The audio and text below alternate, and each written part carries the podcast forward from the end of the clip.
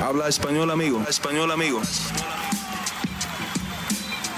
Damas y caballeros, están escuchando Hablemos MMA con Danny Segura.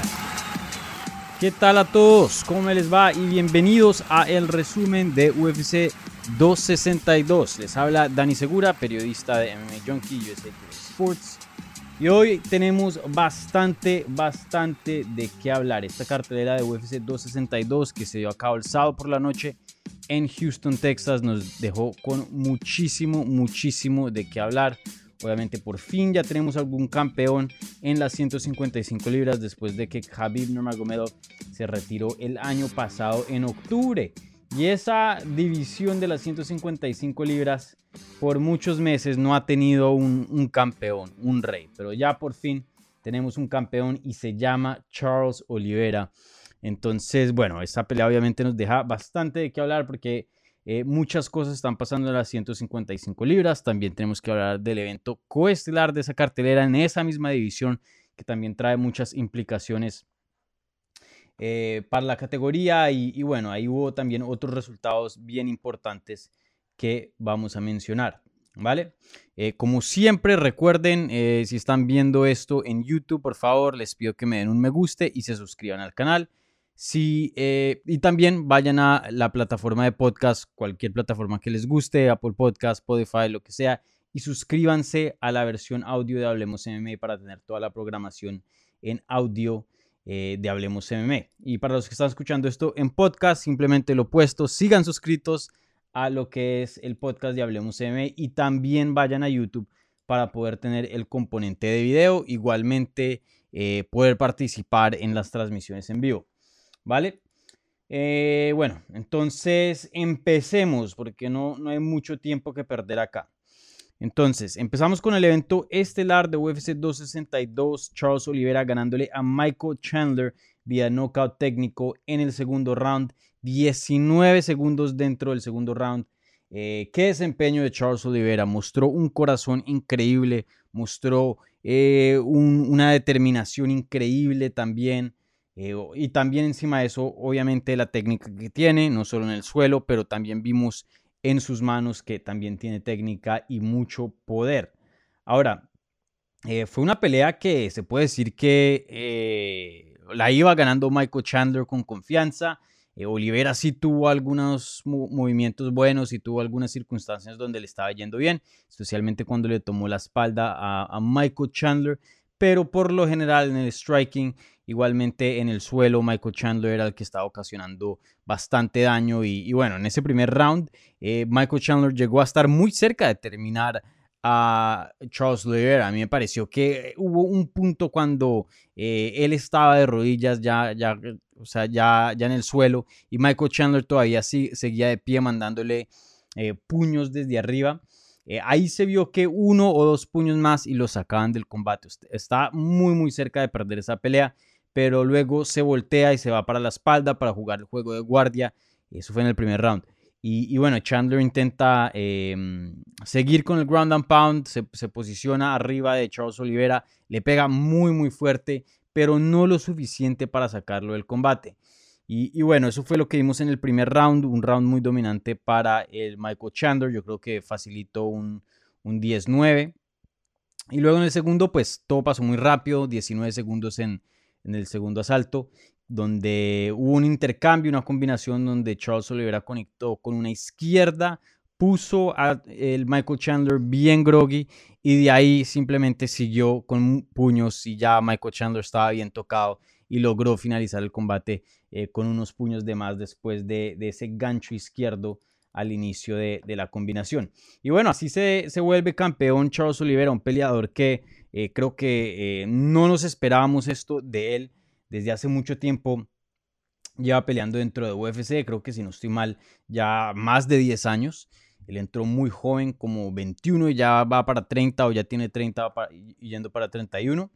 Y, y bueno, él siempre, se mantuvo en un buen nivel, nunca fue un mal peleador, pero eh, estaba bien claro que hasta cierto punto llegaba y de ahí no podía pasar ese nivel, ¿no? Eh, le dieron varias oportunidades contra peleadores con gran nombre Eh, rapidito se los menciono, por ejemplo, eh, un Paul Felder, un Ricardo Lamas, un Anthony Pettis, el mismo campeón de las 145 libras o ex campeón Max Holloway, Frankie Edgar, ex campeón, Cobb Swanson, Donald Cerrone. O sea, ese era el nivel a donde podía llegar. Claro, y había muchos otros como el Nick Lenz, el Jeremy Stevens y otros que él fácilmente les pasaba por encima.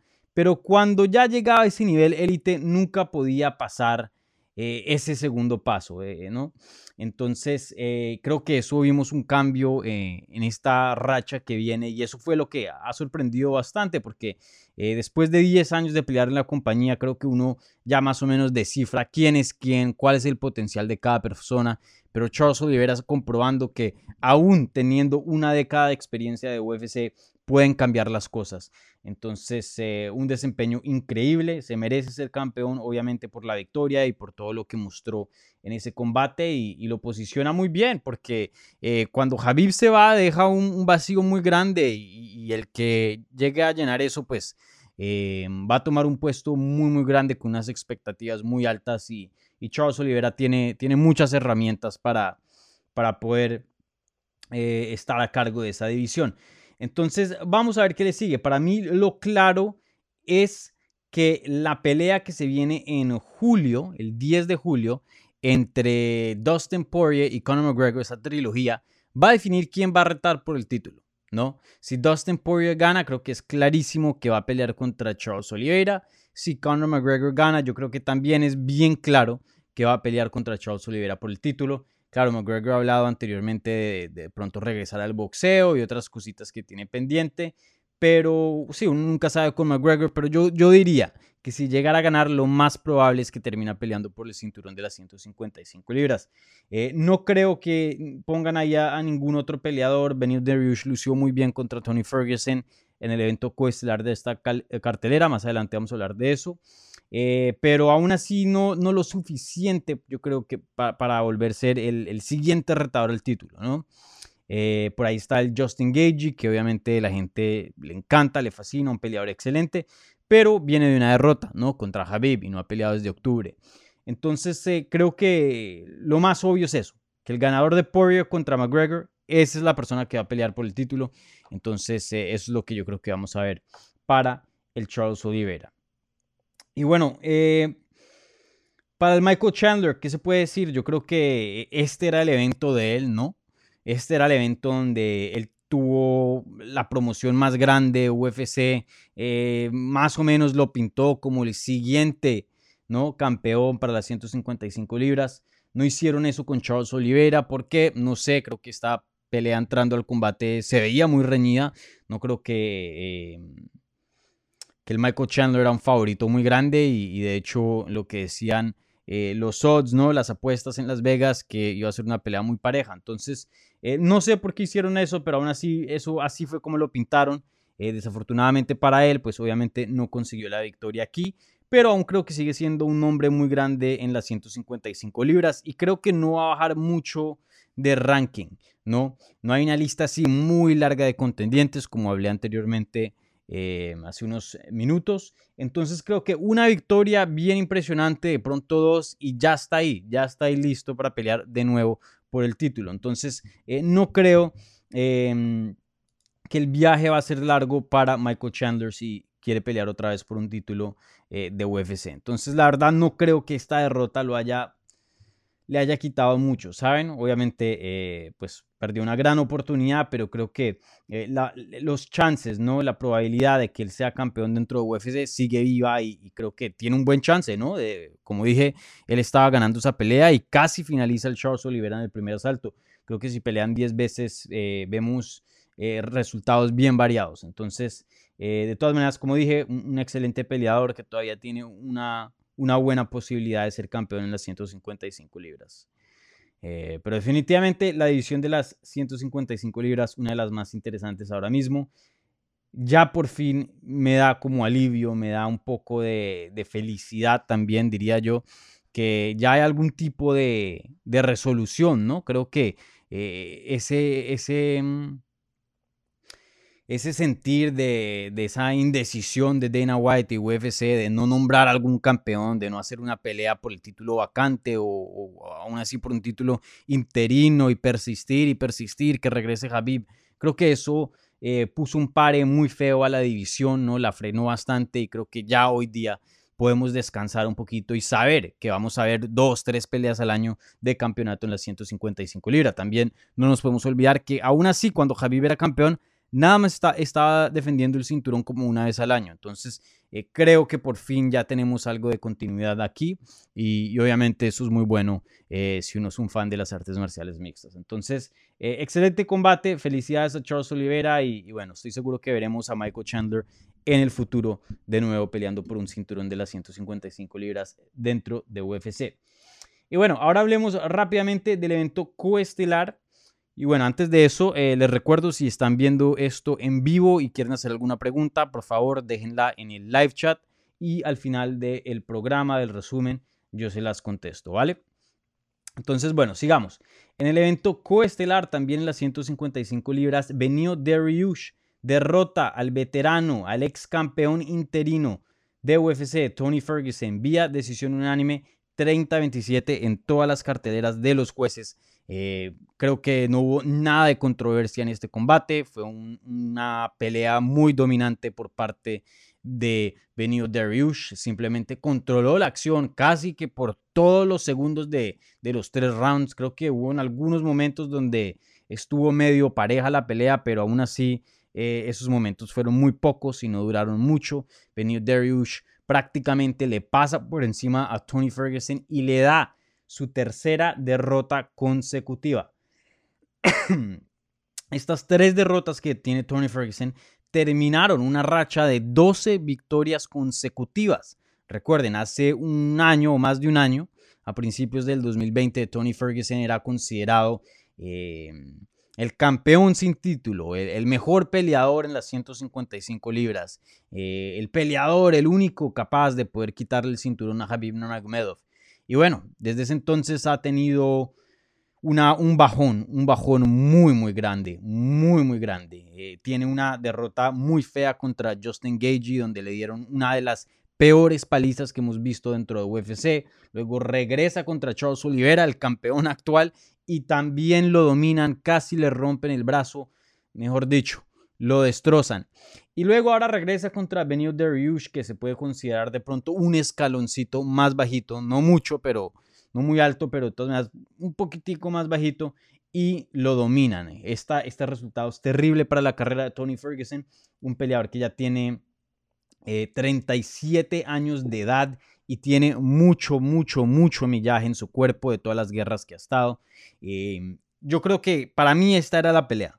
Yo, yo soy un fan de Tony Ferguson, los que me llevan siguiendo por mucho tiempo lo saben, aunque él me haya eh, madreado en, el día de medios eh, para su pelea pasada, no me importa, Tony Ferguson para mí es un excelente peleador, siempre me ha fascinado su estilo y siempre me ha dado mucha lástima que, que de pronto no hubo mucha justicia en la carrera de él, porque 12 peleas consecutivas ganadas, 6 años de invicto, eso es para pelear por un título y claro, nunca tuvo la oportunidad de pelear por un título indiscutido. Ahora, Hubo mucha mala suerte también, ¿no? Muchas lesiones de parte de él y de parte de Habib, pero también la política del deporte eh, le puso un freno ahí. Entonces, em, sí, un, peleador que me encanta, pero para mí esta pelea iba a definir la carrera de Tony Ferguson en este momento. Si Tony Ferguson iba a poder em, darle una U a, la trayectoria en la que iba y, empezar otra vez una campaña hacia el título. Creo que se hubiera destrozado a Benil Dariush. Eh, creo que nos hubiéramos olvidado de esas dos derrotas tan feas, especialmente, ¿no? Porque Charles Oliveira ganó. Entonces, bueno, se puede decir, perdió contra el campeón, ¿no? Eh, entonces creo que em, ahí le daría algo de vida a Tony Ferguson, pero no fue así. Como dije, le pasaron por encima y, y creo que aquí, aquí llegó el fin de la carrera de Tony Ferguson como contendiente al título. Claro, todavía puede seguir teniendo peleas, no es un peleador que lo están noqueando cada vez que eh, sale a la jaula, ¿no? No es un peleador que eh, amenaza cero, ¿no? Porque tuvo algunas sumisiones que intentó en el combate y, se veían buenas. Y obviamente venido Dariush, una cinta negra, un, peleador muy experimentado. Creo que cualquier otro peleador eh, de un perfil más bajo lo hubieran sometido. Entonces, Tony Ferguson sigue siendo un, peleador, eh, bueno, no, me malinterpreten, pero que, sea ya élite, que siga siendo élite, que siga siendo top 5, creo que eso ya comprobado, esta pelea lo, lo comprobó. Entonces, eh, me da mucha lástima, pero la verdad que creo que ya los días como contendiente al título se le acabaron al Tony Ferguson. Em, lo que me gustaría ver en el futuro es, son peleas buenas, ¿no? Peleas emocionantes. Eh, a este punto celebremos a Tony Ferguson, celebremos el peleador que es. Es un peleador muy emocionante dentro y fuera de la jaula. Y, bueno, em, creo que eh, hemos visto ciertos peleadores que también le dan ese tipo de tratamiento, siendo leyendas del deporte. Creo que Tony Ferguson es una de, de ellas. Entonces pónganlo contra un Donald Cerrone, otro peleador que ya está tiene también creo que 36, 37 años, viene de varias derrotas. Eh, pónganlo contra un Bobby Green, que pues es bueno, pero no un contendiente al título. Otro veterano como el, el Jim Miller, personas de ese estilo, que tengan buen nombre, que se puedan hacer combates grandes, pero eh, no personas élites. Hasta el mismo Nick Díaz o el Nate Díaz, esos serían combates excelentes. Pero ya con los top. No quiero ver a Tony Ferguson pelear más con ellos. Simplemente no, no le da la talla. Así que bueno, eh, obviamente es muy difícil ponerle un, término a alguna carrera porque hemos visto peleadores que, eh, muy pocos, pero sí ha visto que peleadores con una edad avanzada pueden eh, darle vuelta a las cosas. Miren al Glover Teixeira que hoy día está peleando o va a pelear por un título contra Jan Blachowicz a los 41 años de edad, creo, o 42. Eh, y en algún punto pues tuvo varias derrotas feas, ¿no? Entonces uno nunca sabe, pero eh, ya más o menos se puede eh, interpretar o, ver más o menos cómo va la carrera de Tony Ferguson. Así que peleas de leyendas y si le llega a ir bien y sigue escalando, ahí sí de pronto probar otra vez con los élite, pero hoy día la próxima pelea de Tony Ferguson no puede ser contra alguien élite, simplemente no lo puede ser.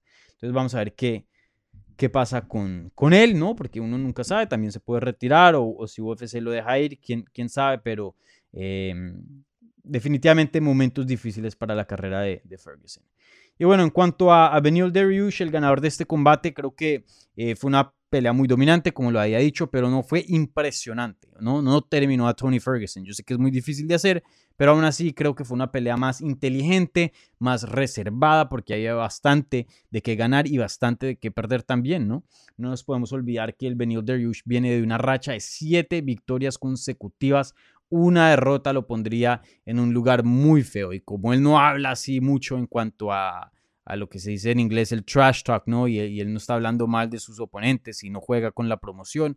Eh, creo que sus chances de pelear por un título eh, sin victoria son, son muy pocos, ¿no? De pronto un Conor McGregor o un Nate Diaz, un Jorge Masvidal, eh, sí pueden entrar a peleas bien grandes solo con la boca y, de pronto no con, con el récord, pero el récord es muy importante para Benio, entonces entiendo por qué tuvo una estrategia un poco más em, precavida, un poco más cautelosa, un poco más reservada, ¿no? Y al final lo más importante es sacar la victoria. Entonces, eh, entiendo todo eso, pero aún así no creo que con lo que mostró vaya a ser el siguiente retador al título. Como lo dije, creo que lo más claro es que el ganador de Conor McGregor contra Dustin Poirier va, va a definir el siguiente retador para Charles Oliveira.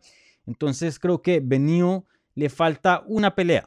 O sea, ya ocho victorias consecutivas, no se le puede negar más. Entonces, eh, que lo pongan en una pelea que, defina el siguiente contendiente al título, claro, después de Poirier McGregor. Para mí, em, hay varias opciones. Obviamente ahí está Justin Gagey, pero ellos son muy buenos amigos. No creo que pelearían, pero esa pelea, pelea tendría algo de sentido. Eh, ¿Quién más está en esos rankings ahora mismo? Mm, de pronto el mismo Michael Chandler, yo sé que viene una derrota, pero era una pelea de título, ¿no? Y también sigue siendo un nombre muy grande, entonces tendría algo de sentido. Y, y bueno, también ahí está el, el Makachev, pero yo creo que eso ya sería un pasito atrás, ¿no? Entonces yo creo que em, la mejor pelea que, que, está disponible hoy día al venido Dariush es una pelea con Michael Chandler. Y si le llega a ganar, ahí sí espérese y espérese a, la oportunidad del título porque ya en ese entonces no, no, no se le podría negar al, al Benil Dariush. Pero un peleador increíble, un peleador que a, a tarde edad, ¿no? Tiene 32 años de edad, hizo un cambio súper rápido y hoy día es uno de los mejores peleadores de las 155 libras. Cuando por muchos años simplemente estuvo en el top 15, se acercaba al top 10 y medio estaba en ese rango, pero nunca se superaba más allá y, creo que hoy día es un peleador muy distinto, obviamente, eh, como hemos visto en sus últimos combates. Eh, bueno, obviamente esas fueron las dos peleas principales de UFC 262. Mm, rápidamente les comento de otros resultados que, pienso que tienen importancia y después paso a contestarle las preguntas que pusieron en el chat, ¿vale? Entonces les recuerdo otra vez, si quieren hacer preguntas, pónganlas en el live chat y se las voy a contestar en unos minuticos. Bueno, eh, un resultado que me gustó mucho. Empecemos con la pelea que abrió la cartelera principal. Edson Barbosa le gana a Shane Burgos vía knockout en el tercer round. Eh, qué peleón, qué peleón. Se llevó pelea de la noche. Un desempeño excelente de los dos peleadores. Eh, dos de los mejores strikers. Yo lo había dicho en la previa con Gastón Reino. Esta es la pelea. Él también lo había dicho. Esta es la pelea que toca ver fuera de las dos principales. Un combate que prometía bastante acción y nos dio bastante acción. Eh, este knockout, uno de los mejores knockouts en la historia de Edson Barbosa, ¿no? Una historia muy larga porque lleva peleando por muchísimo tiempo. Eh, le pegó, creo que fue con una derecha. Ya lo había tocado varias veces en el combate donde Shane Burgos eh, estuvo un poquito groggy, donde no se veía muy seguro en sus pies, ¿no? Eh, definitivamente estaba tocado de algunos golpes, pero todavía estaba en el combate y creo que estaba bien lúcido y, todavía proponía daño y peligro pero en algún punto en el tercer round el Edson Barbosa conecta con una derecha y, esa derecha sí fue diferente, le conectó bien duro. El, el Burgos como que fue, fue extraño, el Burgos como que como que se, se, quedó de pie, siguió peleando, o sea, estaba ahí en el combate, tenía las manos arriba, pero como que su cabeza no estaba ahí y estaba ahí como congelado, como cuando uno está jugando videojuegos o algo así y el control se le muere, que, el, si uno está jugando Call of Duty o algo así, el, eh, ¿no? el personaje y uno se queda ahí quieto. Y luego ahí sí como que reaccionó al golpe segundos después y se fue retrocediendo y se le fueron las piernas y cayó al suelo y ahí fue cuando Edson Barbosa siguió adelante y lo terminó con ground and pound en el tercer round. Pero la verdad que uno de los knockouts más extraños que yo he visto eh, en mi tiempo viendo el deporte y cubriéndolo profesionalmente, eh, estuvo excelente, gracias a Dios. Shane Burgos ya dijo con eh, varios periodistas que se siente bien, que nada grave pasó, que no tuvo ninguna, ninguna lesión bien grave y, bueno, todavía le faltan varias pruebas, varios exámenes, pero él se siente saludable y, todo bien. Edson Barbosa, un peleador con 35 años de edad, eso en los pesos ligeros, en los pesos más livianos, es, una bien avanzada, ¿no? Si eres un heavyweight, un peso pesado, 35 años no es nada. Eh, se puede decir que hasta una buena edad en esa categoría. Pero en las categorías más pequeñas, eh, la edad sí influye bastante, ¿no? Entonces, eh, me sorprende que un peleador a estas alturas del partido, ¿no? Con tanto millaje, porque ha estado en muchas guerras, Em, baja de categoría, siendo grande para las 155 libras, se ve terrible, llegando a las 145 libras para sus primeras dos peleas. Yo hasta mismo le pregunté varias veces, yo creo que la primera vez cuando estaba cortando a las 145 en el día de medios, hey, ¿cómo te sientes? Casi ni podía abrir los ojos, o sea, se, veía muy mal. Y uno dice, yo he visto muchas veces peleadores que intentan, intentan y hacen toda la dieta del mundo, se deshidratan hasta niveles eh, inhumanos, ¿no? Llegan a una categoría porque piensan que eso les va a resolver y dar una nueva vida a la carrera y les va aún peor. Pero em, yo, yo fui muy crítico en cuanto a la movida de las 145 libras para Edson Barbosa, pero me cayó la boca. Creo que encontró una receta que le está funcionando. Eh, nunca ha fallado de peso desde que bajó. Eh, ya en tres combates se ha lucido muy bien, se ve muy rápido, eh, tiene poder, ¿no? Lo vimos esta noche, esa noche con Shane Burgos. Y, el cardio todavía es bueno, o sea, el corte no le está afectando el cardio. Eh, tiene un, un, cardio muy bueno que fácilmente le está durando tres rounds. No lo hemos visto en cinco rounds. No sé cómo le iría una pelea de campeonato, pero Eh, creo que al tercer round de todas maneras se ve muy fresco, se ve muy bien. No tengo ninguna duda que en cinco rounds tendría también un desempeño bueno. Entonces, eh, sí, completamente impresionado de lo que ha hecho em, el Edson Barbosa en las 145 libras. Eh, tiene dos victorias consecutivas y perdió su debut contra Danigue en las 145 libras. Esa pelea, si no estoy mal, yo pensé que Edson Barbosa la había ganado. Muchas personas también. Una decisión muy controversial. Fue una decisión dividida. Entonces, para mí, él, prácticamente está invicto en esa categoría, eh, ya ganándole a nombres grandes como Makwan Americani Shane Burgos, que es un peleador muy, muy duro. Creo que eh, lo que él dijo en la rueda de prensa eh, anotó muy bien, ¿no? Él se merece un top 5. Ya comprobó que puede hacer el peso, lo hizo tres veces, tiene dos victorias sobre oponentes grandes y, es un veterano, una persona con buen nombre, ¿no? Una persona que hay que respetar. Entonces, eh, déle en alguien grande, déle en alguien con nombre. Ahora mismo estoy viendo los rankings. Obviamente tenemos a el Ortega peleando contra el campeón Alexander Volkanovski en algún tiempo en el futuro, en, este año. Obviamente ellos están hoy día grabando eh, lo que es la temporada de, Tough, el reality show. Eh, por ahí está Max Holloway, que se habla que va a ser el siguiente retador y va a pelear contra el ganador de esos dos.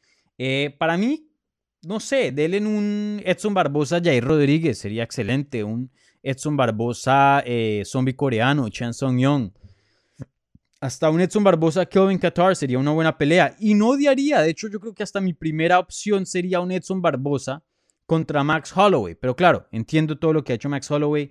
Eh, no estaría para nada eh, molesto, ¿no? O, no, no, no de acuerdo que pues decía esperar, ¿no? Porque definitivamente se merece una pelea de título después de su desempeño legendario que tuvo contra Calvin Cater. Pero sí sería un combate excelente. Pero para mí, Delen a alguien bien alto en los rankings. Jair Rodríguez sería un combate muy bueno.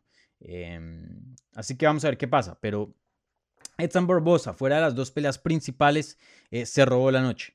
Desempeño increíble. Increíble lo que estamos viendo de Edson Barbosa.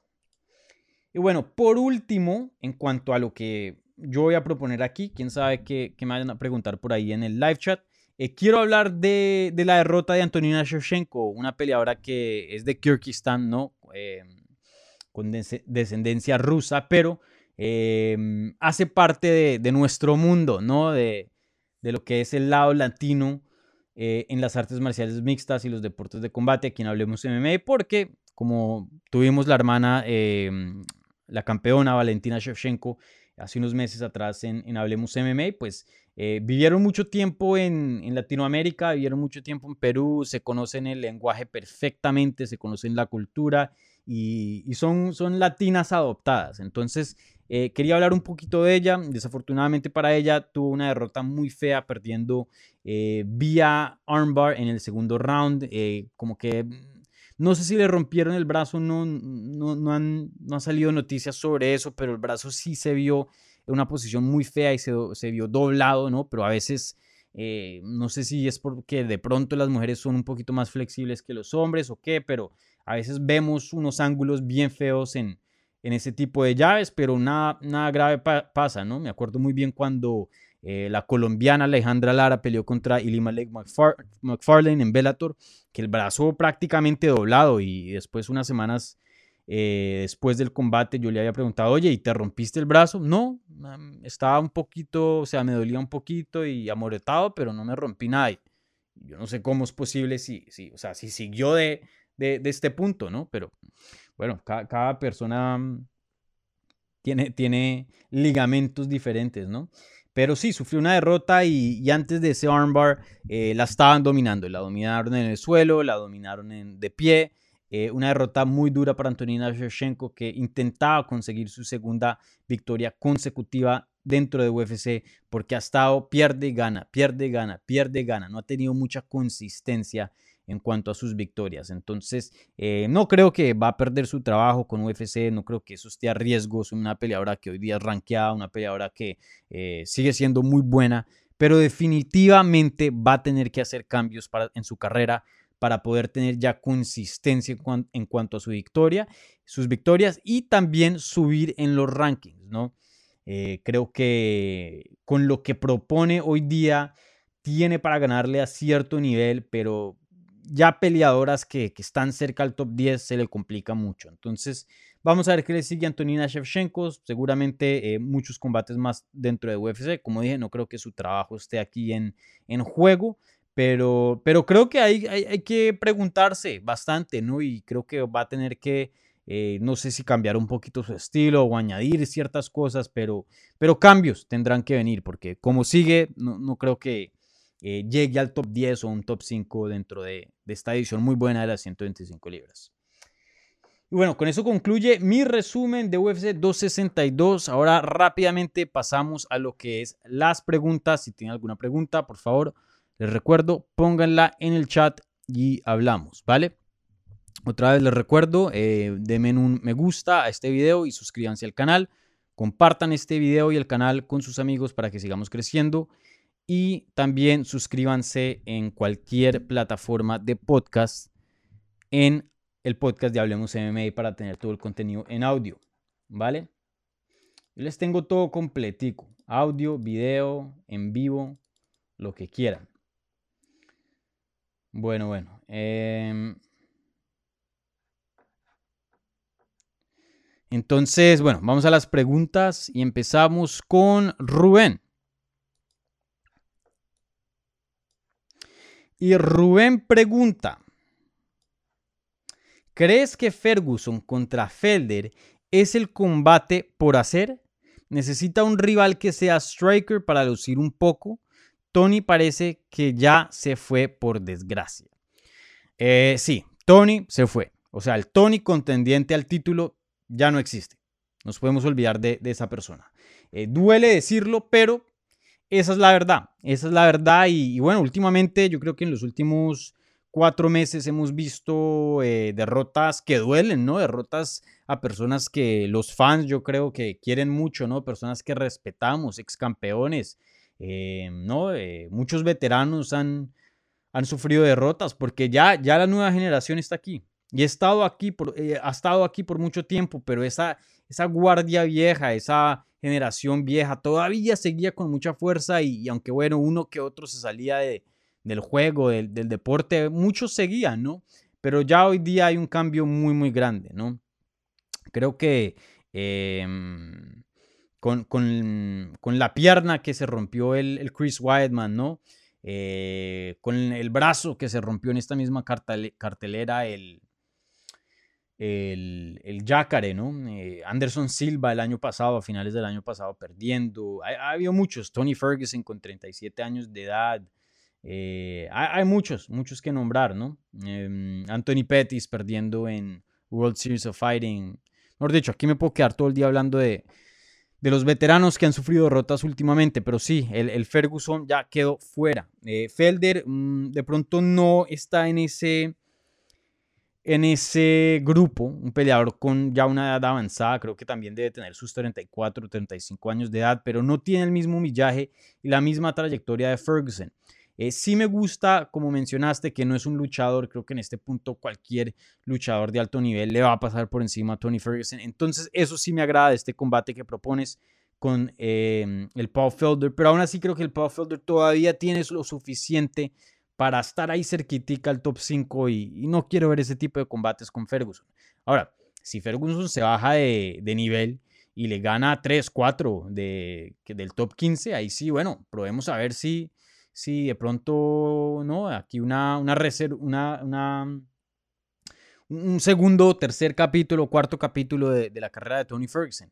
Pero en, en este caso, eh, creo que me gustaría verlo con alguien un poco menos de nivel que el Paul Felder. De hecho, creo que el Paul Felder hoy día se le pone muy interesante eh, la carrera. Él obviamente eh, ha mostrado poco interés de regresar. La única vez que regresó fue contra Rafael Dos Anjos, que perdió en las 155 libras hace unos meses atrás, o, o hace como un año creo. Eh, y bueno, eso lo hizo porque era una pelea de corto aviso, no tenía que invertir en todo un campamento. También salvaba la cartelera y bueno, de paso se hacía una platica, ¿no? Así fue como yo creo que mucha gente lo vio. Y, pero sí, en cuanto a tener una carrera y estar ahí en el mix y peleando y peleando, no, no se le ve tanto interés. Pero ahora que Charles Oliveira es campeón, creo que las cosas sí se ponen un poco interesantes. ¿Por qué? Porque la última derrota que el Charles Oliveira tuvo fue contra Paul Felder. Y eso fue en el 2017, imagínense. O sea, si yo soy Paul Felder y veo que al que le di una paliza y lo terminé hace 3, 4 años atrás es campeón, yo pienso en regresar, porque una pelea de títulos yo creo que se le vuelve bien, bien probable. Entonces vamos a ver qué pasa ahí con el Felder.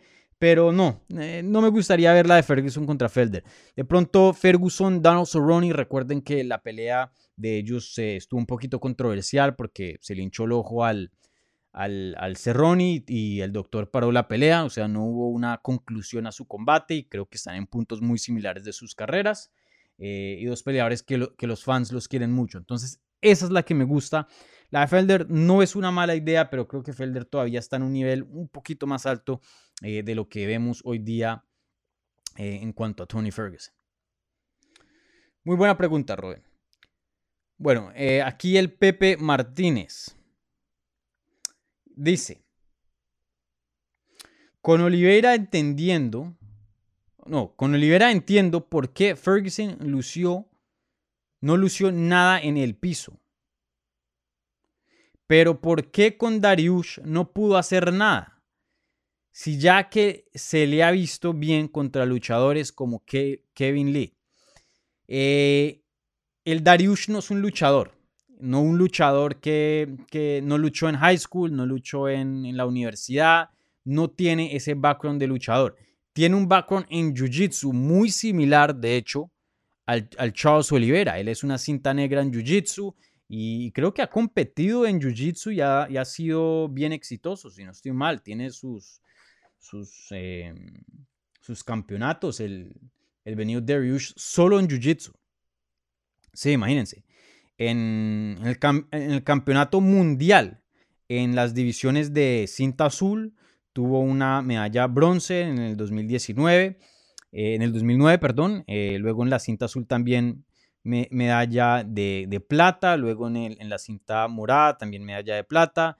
Eh, en la cinta café, medalla de plata. Y también a lo que es Nogi, eso es con gi, con el kimono. En lo que es Nogi, sí tuvo varias medallas de oro en el 2018, 19 y, perdón, 2008, 9 y 2010 en cuanto a cinta eh, café, que pues obviamente no es negra, pero de todas maneras un, un nivel muy alto. Y hoy día es cinta negra y, tiene muchas sumisiones. ¿Cuántas sumisiones el, el Benio tiene en su carrera? Tiene, imagínense, tiene 21 victorias, 5 de ellas son por knockout, y eso literalmente pasó recientemente, y tiene 8 sumisiones.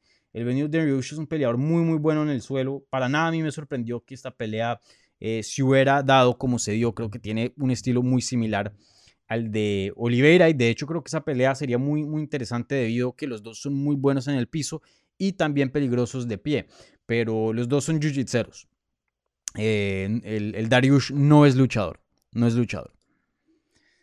¿Qué más sale por aquí?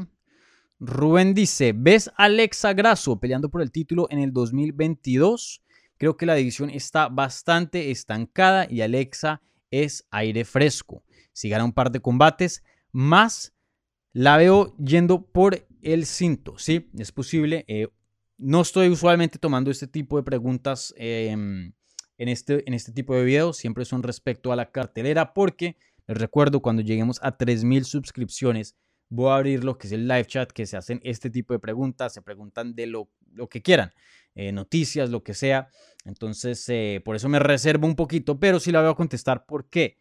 Porque sí tiene algo que ver con UFC 262, porque en esta misma cartelera, Caitlin Shukagan, la ex retadora de título en las 125 libras, le gana a Vivian Araújo vía decisión unánime en la cartelera estelar.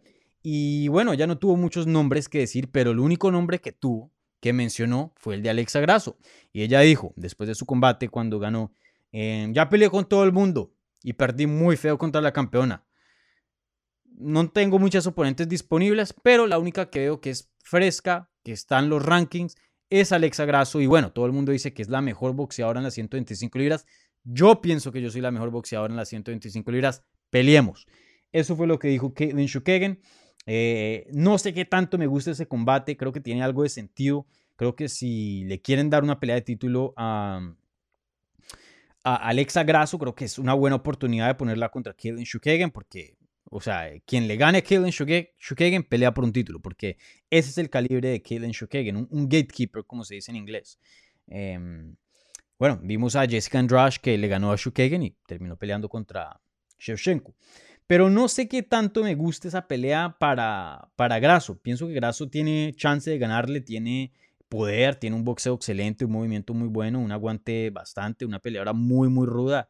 Eh, pero aún así creo que todavía no se ha acoplado 100% a las 125 libras. Déjenme y busco aquí el récord de Alexa Grasso para tener, para estar un poquito más exactos aquí.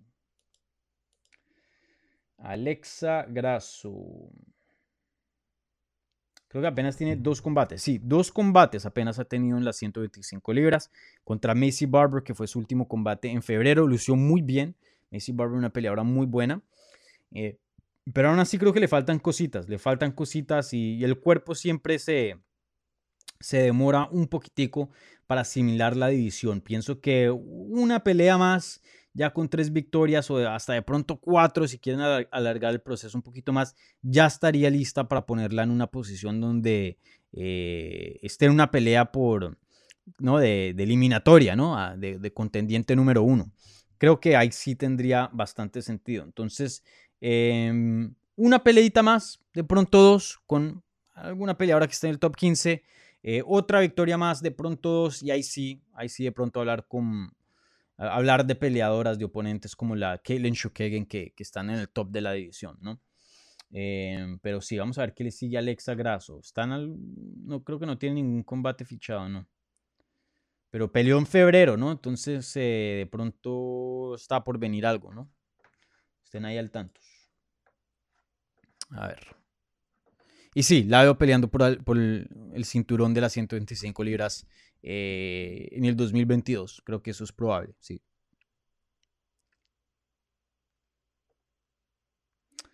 Dylan Díaz, em, este canal es nuevo, sí, más o menos. Em, ¿De dónde eres, amigos? Yo soy colombiano. Eh, para los que no me conocen, yo trabajo en el lado americano. Yo trabajo para una página, la mejor página hoy día que cubre las artes marciales mixtas, MMA Junkie, que es de USA Today Sports. Y, bueno, este es eh, el lado en español. Pero... Mm, sí, este es mi canal en español, pero la mayoría de trabajo que yo hago es en inglés. Em, para MMA Junkie. Y si hace poco empecé, hace un año más o menos, un poco menos de un año, empecé a expandirme al lado hispano. Eh, siempre lo hacía en cuanto a, a, cubrir el lado hispano, pero en, en inglés. Hoy día ya estoy haciendo más contenido en español, algo que, he querido hacer por mucho tiempo. Y estoy muy contento con, este proyecto. Em, Rubén, eh, me imagino que Oliveira, me, imagino a Oliveira queriendo que gane Conor a Dustin porque sabe que ese combate le, le, hará mucho más dinero. ¿Me equivoco, Dani? No, para nada. Todo el mundo quiere pelear con Conor. Dinero y fama. Y fama hoy día es dinero. Si tú tienes bastantes seguidores en Instagram, tú puedes vender, em, eh, ¿cómo se llama? Tú, puedes vender este em, publicidad, productos. Fama, fama se traslada a dinero y, y Conor McGregor te da los dos, fama y dinero. Eh, creo que eso es muy obvio. A ver qué más por aquí. Eddie Bravo ya no entrena a Tony, no sé. Eh, para este campamento no. Pero no sé si eso fue exclusivo para, para esta pelea o si eh, ya es definitivo. Aquí me están preguntando sobre peleas y asuntos que no involucran UFC 262. Si quiere que les conteste esa pregunta, suscríbanse y compartan el canal. Ya les dije, 3.000 suscripciones y abrimos el live chat, eh, un video en vivo donde les contesto preguntas sobre lo que sea. Esos 3.000, ya vamos por la mitad, ya vamos casi en, 1.500. Entonces, eh, ahí, ahí nos vamos acercando. Bueno, esta sí la contesto porque pasó hoy. Para terminar, te mando un off topic. Hoy habrás sufrido mucho con el Atlético de Madrid. Ahora buena, por la liga que ahora sí que ya no se escapa. Gracias, Dani, por estos lives. Eh, el Atleti. Aupa. Eh, sí, hoy, hoy fue durísimo. Yo estaba viendo desafortunadamente el partido del Athletic Club contra el Real Madrid porque yo tengo Fubo TV y ahí es donde veo todas las transmisiones del Atleti. Pero porque pues obviamente el Barcelona y el Real venden más pues eh, no tenían la transmisión del Atleti. ¿Por qué? Porque estaba jugando al mismo tiempo Barcelona y, el Real. Entonces yo dije, bueno, el Barcelona para mí ya prácticamente está eliminado. ¿Yo para qué me voy a poner a ver Barcelona al Celta? Entonces me puse a ver el del Atleti contra eh, el Real, que obviamente pues importaba. Y, uno que otro, cada vez que hacía algo importante el Atleti, pasaba, ¿no? Eh, pegó en el palo de Suárez, gol anulado, tal cosa, gol de Osasuna. Y yo, jue madre. Ya 10 minutos faltaban y yo dije, no, aquí se nos fue la liga. Derrota contra Osasuna y victoria para el Real que iba bien cómodo ganándole 1-0 eh, al, al, al, Athletic Club. Y, yo dije, aquí se acabó la liga, pero este equipo sí me ha dado un poco más de esperanza comparado a otros equipos en el pasado. Eh, Suárez obviamente nos ha dado muchos goles, igualmente eh, Carrasco ha brindado mucha velocidad, del Renan Lodi también que hizo un gol. Eh, entonces yo dije, bueno, nunca, uno nunca sabe, con que empaten, de pronto seguimos vivos aquí. Y, metieron dos en, un transcurso de 7, 8 minutos, no lo podía creer. Entonces, sí, el Atleti sigue vivo, sigue soñando, favoritos de ganar la liga. Lo único que tienen que hacer es ganar la última jornada y ya se vuelven campeones de la liga. Entonces, estoy muy contento, pero todavía hay mucho trabajo que, hacer y bueno, eh, el Real todavía sigue vivo también, aunque tienen un partido muy duro, si no estoy mal, juegan contra el Villarreal, que ha lucido muy bien también. Entonces vamos a ver. Pero sí, hoy, hoy, estuve con mucho estrés. Estuvo grave.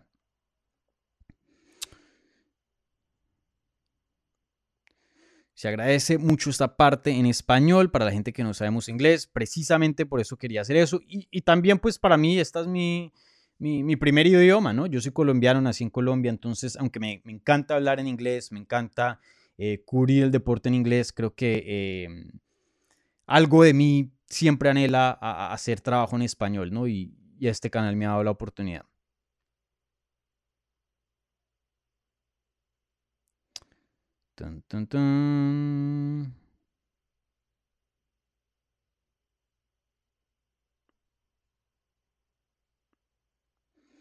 A ver qué hacen por aquí. Creo que eso es todo en cuanto a preguntas, si no estoy mal. Eh, sí, señor. Sí, señor. Eso es todo en cuanto a preguntas. Entonces, eh, bueno, con eso terminamos el resumen la reacción en vivo de UFC 262. Muchísimas gracias a toda la gente que estuvo viendo en vivo, también la gente que está escuchando en podcast, en audio después de la transmisión. Igualmente, si ven este video en YouTube eh, después de que haya salido en vivo.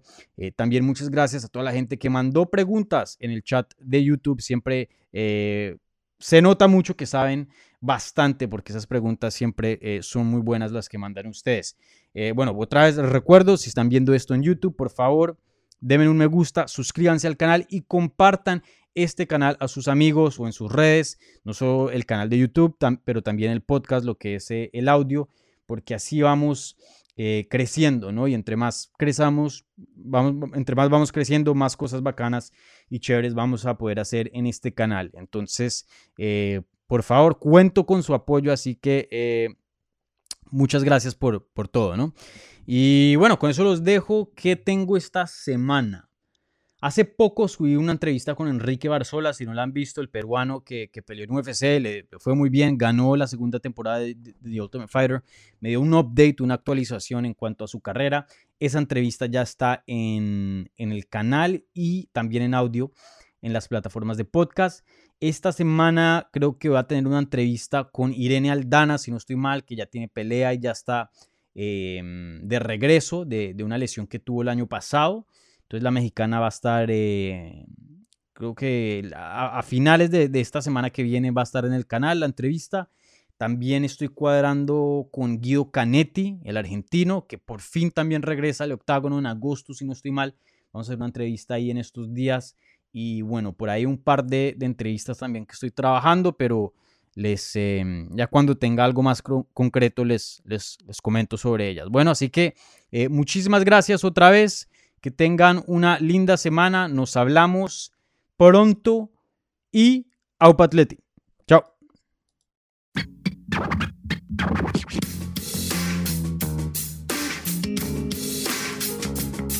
Gracias por escuchar Hablemos MMA. Si les gustó el show, los invitamos a que se suscriban en su plataforma favorita de podcast para recibir episodios semanales.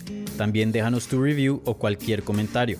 Pueden seguir Hablemos MMA en Twitter, Instagram y Facebook en arroba Hablemos MMA. Y me pueden seguir a mí en arroba Dani Segura TV. Hablamos la próxima semana.